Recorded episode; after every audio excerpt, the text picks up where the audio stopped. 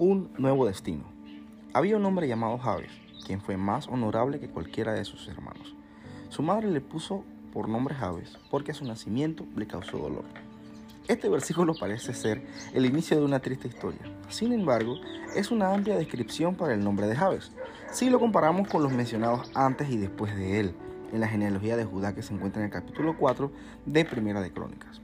En los tiempos bíblicos, la costumbre era colocarle nombre a las personas alineados a su propósito, y Javes no fue la excepción, solo que su nombre lo condenaba a una vida de tristeza y dolor.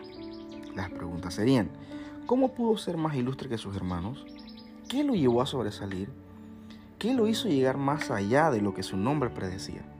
Y la respuesta está en el versículo 10.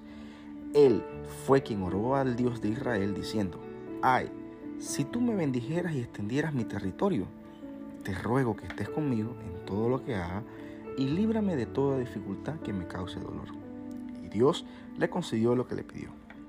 En otras palabras le dijo a Dios, si en tus planes está cambiar mi destino y bendecirme y hacer de mí otra cosa que no dice mi nombre, lo único que quiero es que estés conmigo en todo lo que haga y seas tú quien me libre de todo lo que me cause dolor y aflicción. Y Dios le respondió. Recordemos que Dios no rechaza un corazón arrepentido y quebrantado, y eso fue lo que mostró Javes, un corazón humilde, el cual puso su futuro en las manos del Creador. Hoy tu vida puede ser guiada por tus propias riendas, y puede que el fin que ves es incierto. Dios no quiere eso.